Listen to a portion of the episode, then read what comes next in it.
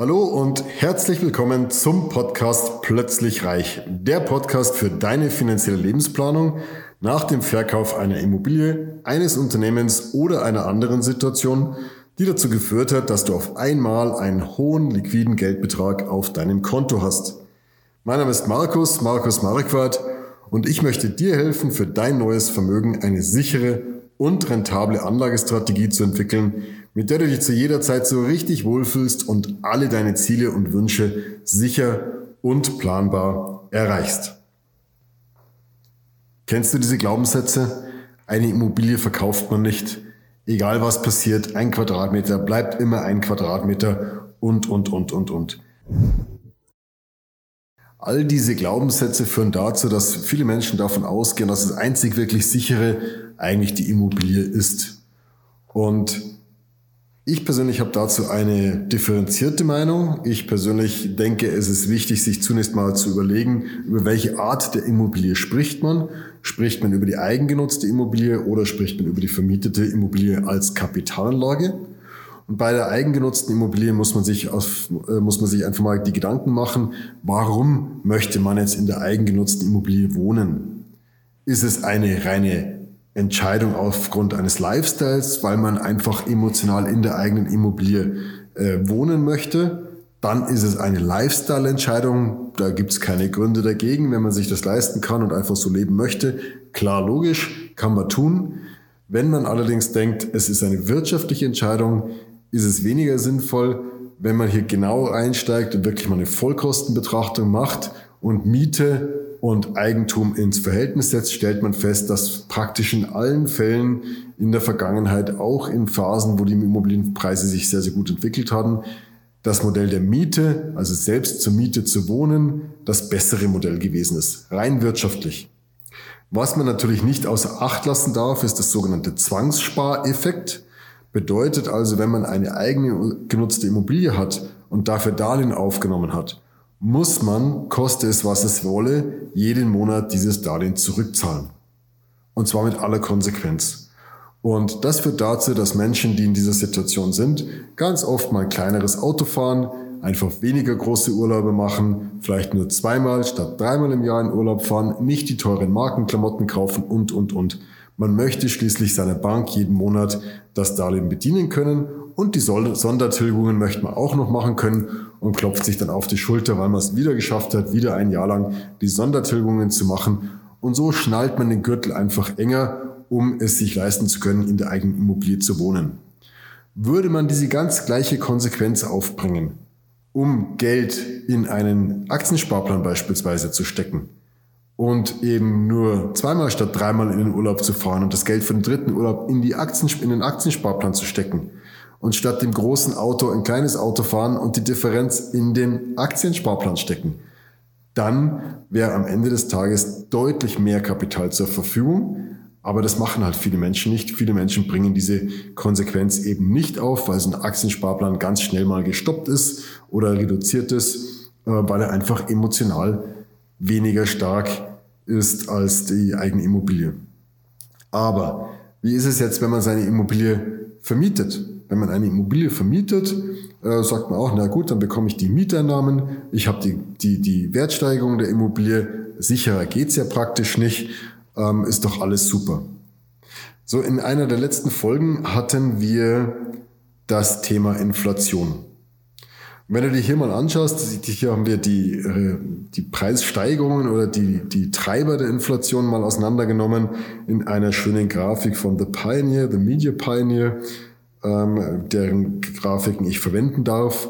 Und wie du hier siehst, sind die größten Treiber im letzten Jahr von März 2021 bis März 2022 Strom, Gas und andere Brennstoffe gewesen mit plus 35 Prozent Steigerung. Das heißt, in den letzten zwölf Monaten ist Strom, Gas und so weiter um 35 Prozent gestiegen.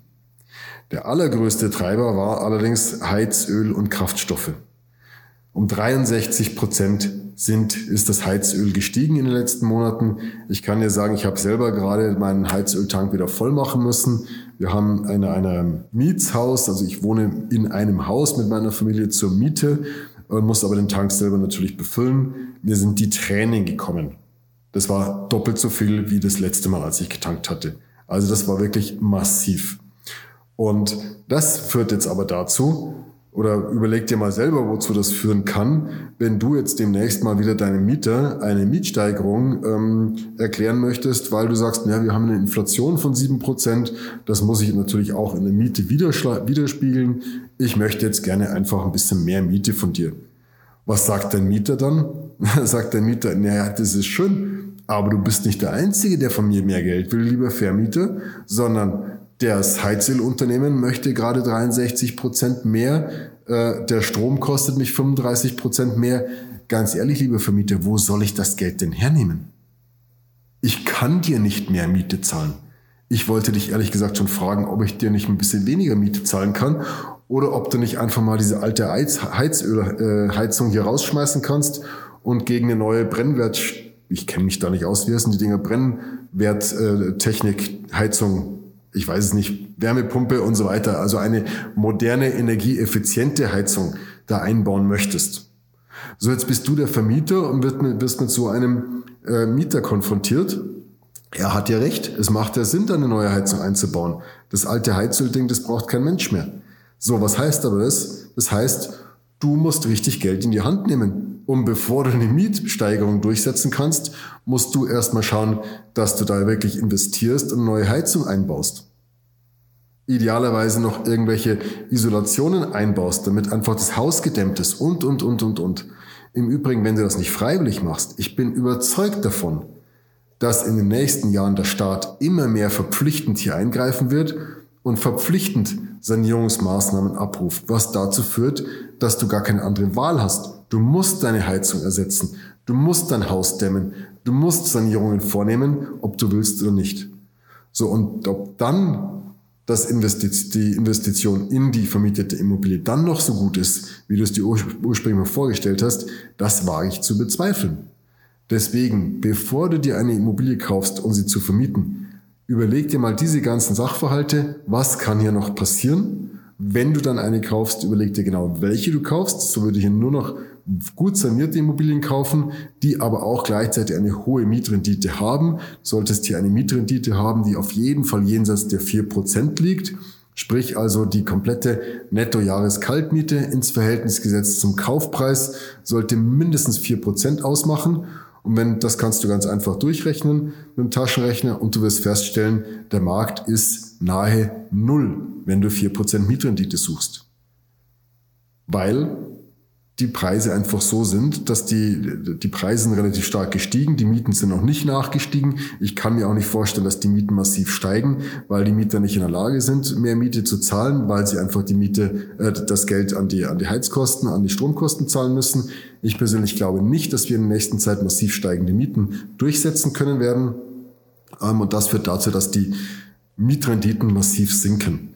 Hast du aber aktuell ein Zinsniveau, von ungefähr drei Prozent, wo wir aktuell wieder liegen, was die Darlehenspreise ähm, für Immobilien angeht, und hast aber auf der anderen Seite nur zwei oder zweieinhalb Prozent Mietrendite, dann musst du nicht lange nachrechnen, dass das ein Spiel ist, das sich nicht, das sich nicht rechnet. Also, zusammengefasst, die Immobilie ist bei weitem nicht so sicher, wie wir immer denken. Zum Eigengenutzt macht sie nur dann Sinn, wenn du wirklich die Entscheidung triffst, ich möchte eine Lifestyle-Entscheidung, ich möchte einen Lifestyle im eigenen Haus, dann ja, ansonsten nein. Die vermietete Immobilie wird aus meiner Sicht aufgrund der Energiepreise und der hohen Inflation an Attraktivität verlieren. Wenn du dazu mehr hören möchtest, wenn du dazu mal eine differenzierte zweite Meinung bekommen möchtest, um die Folge herum findest du meine Kontaktdaten. Wir können gerne mal ein kostenloses Erstgespräch führen, um deine Vorhaben mal auf den Prüfstand zu stellen, um einfach mal zu sehen, ist das sinnvoll, was du hier vorhast. Von einer zweiten Meinung kannst du nur profitieren. In diesem Sinne, komm mal durch. Ich freue mich auf dich. Alles Gute.